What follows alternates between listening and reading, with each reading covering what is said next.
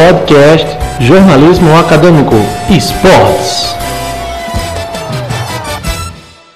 Acho que nós jogamos mal, não colocamos a bola no chão da forma que tem que ser colocada. É, acho que atrapalhou um pouco o nosso.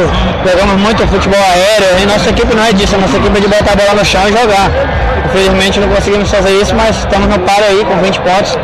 Vamos para a Goiânia buscar a nossa classificação. E agora para o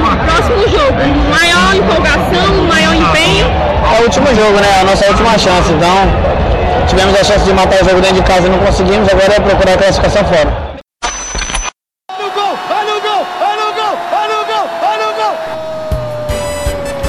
Podcast Jornalismo Acadêmico Esportes.